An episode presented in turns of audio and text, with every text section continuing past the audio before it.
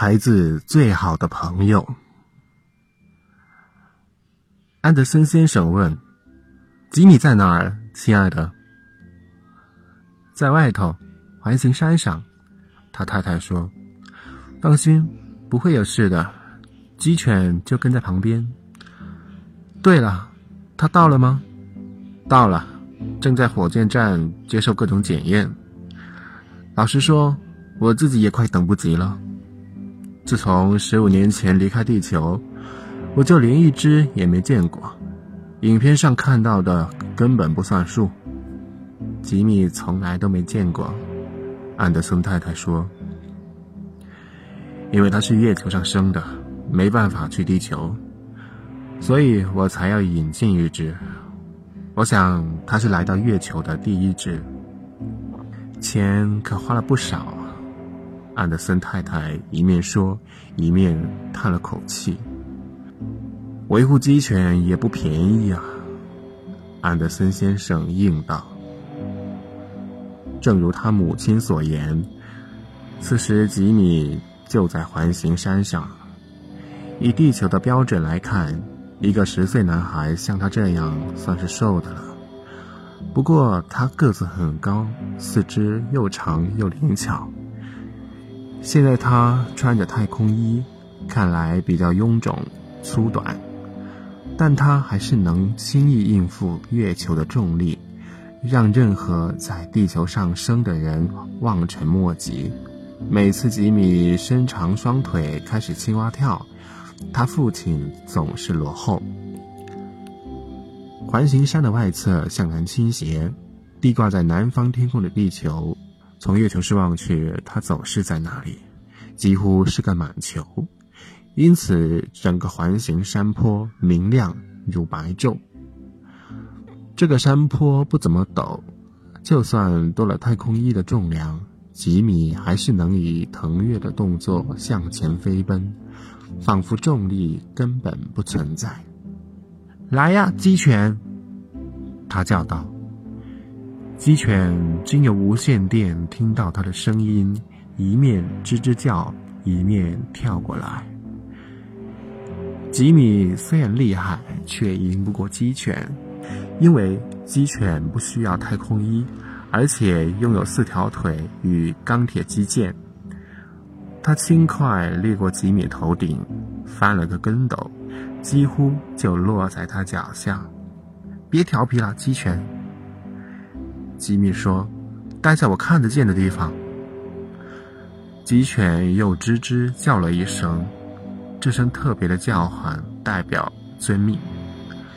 我不相信。你骗我！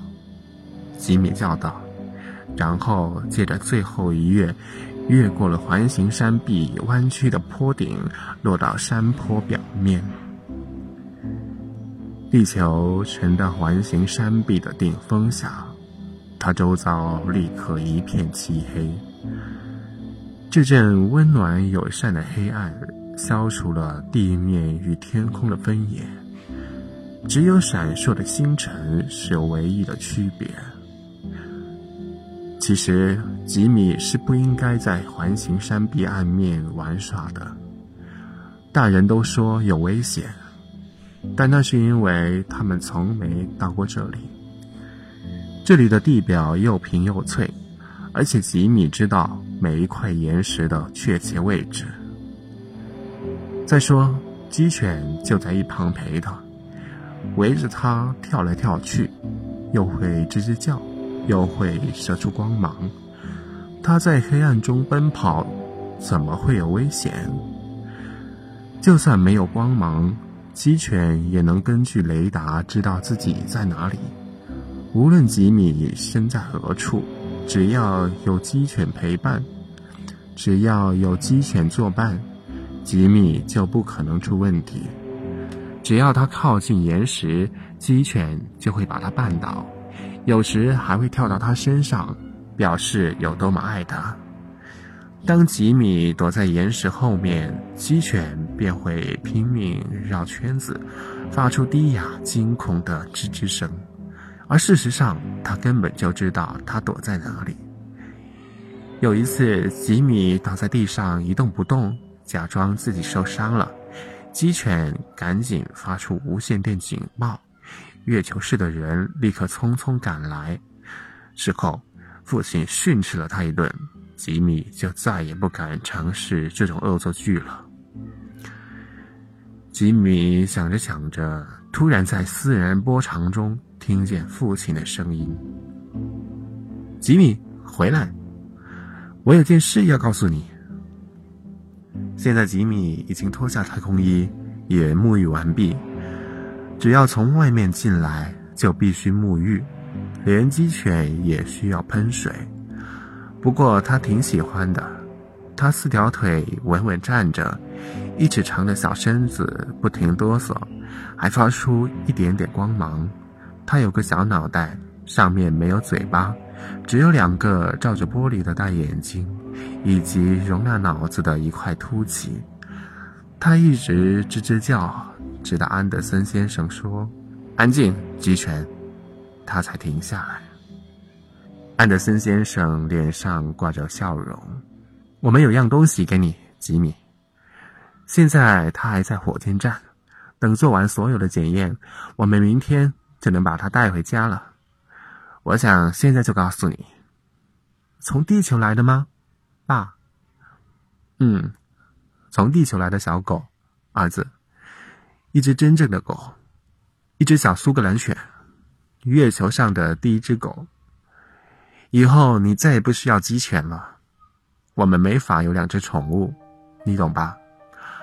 所以我们要把鸡犬送给别的孩子。他似乎在等待吉米有所回应，然后又说。你应该知道狗是什么，吉米，它是真正的东西。鸡犬只是机械复制品，是个机器狗。